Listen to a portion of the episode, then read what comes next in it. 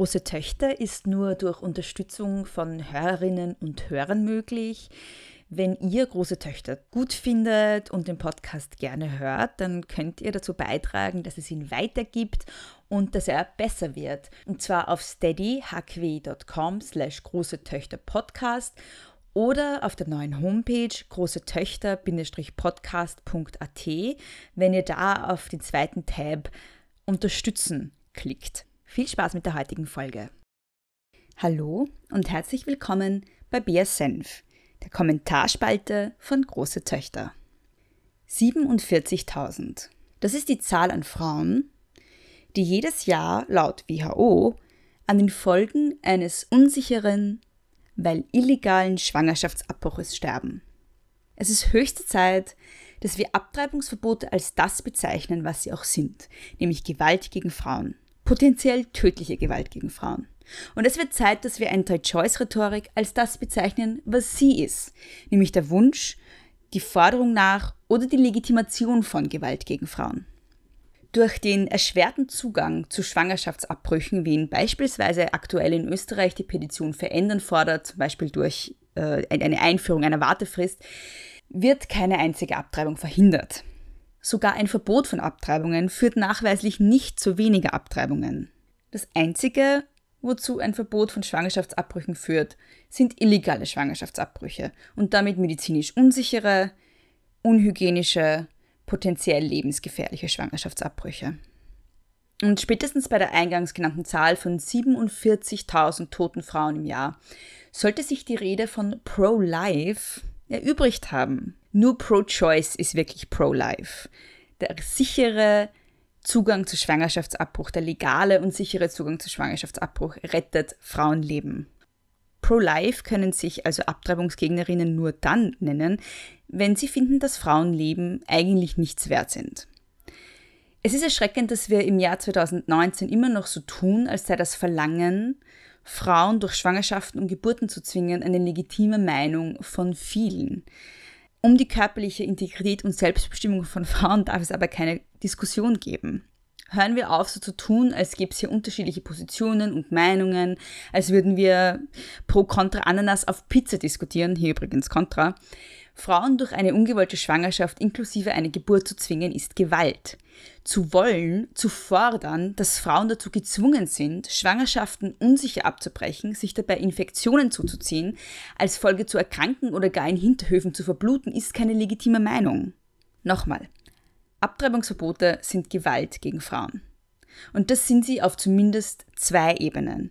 Einerseits, weil, wie bereits ausgeführt, die Illegalität zu unsicheren, gewaltvollen und potenziell lebensbedrohlichen Abtreibungen für Frauen führt. Und zweitens, weil Abtreibungsverbote einen Gebärzwang implizieren. Es ist Gewalt gegen Frauen, sie zur Austragung einer Schwangerschaft zu zwingen. Es ist ein neun Monate andauernder, permanenter Übergriff, der in einer Geburt kulminiert. Und nein, endet wäre hier das falsche Wort, da wir ja wissen, in Österreich nach wie vor 75 Prozent der unbezahlten Care- und Reproduktionsarbeit von Frauen erledigt wird. Das heißt, wenn sich die Frau nach der Geburt nicht für eine Adoption entscheidet, ist das Problem für sie danach ja nicht vorbei. Und als kurze Side Note, nein, eine Adoption ist nicht eine Alternative zu einem Schwangerschaftsabbruch. Das habe ich an anderer Stelle schon mal ausgeführt. Und schwangere Personen sind keine Kinderfabriken für Personen, die keine Kinder kriegen können. Also, während sich der Staat erdreist, durch das Verbot von Abtreibungen oder durch Einschränkungen des Zugangs zu Schwangerschaftsabbrüchen Familienplanung für Individuen zu übernehmen, sind Frauen diejenigen, die die finanziellen, strukturellen, arbeitstechnischen, psychologischen und körperlichen Risiken der Elternschaft tragen. Kinder kriegen und Kinder haben ist für Frauen neben vielen anderen Dingen auch ein monströses Armutsrisiko und oft eine Lebensaufgabe. Im Zuge der bereits genannten und in diesem Podcast ja schon des Öfteren diskutierten Petition verändern, gab es für Vereine, Organisationen, aber auch für Privatpersonen die Möglichkeit, Stellungnahmen in den Petitionsausschuss des Parlaments einzubringen.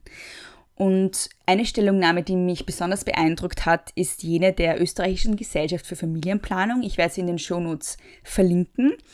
Geschrieben wurde sie von der Präsidentin der österreichischen Gesellschaft für Familienplanung, nämlich Universitätsprofessorin Dr. Barbara Meyer. Die ist übrigens auch eine Gynäkologin.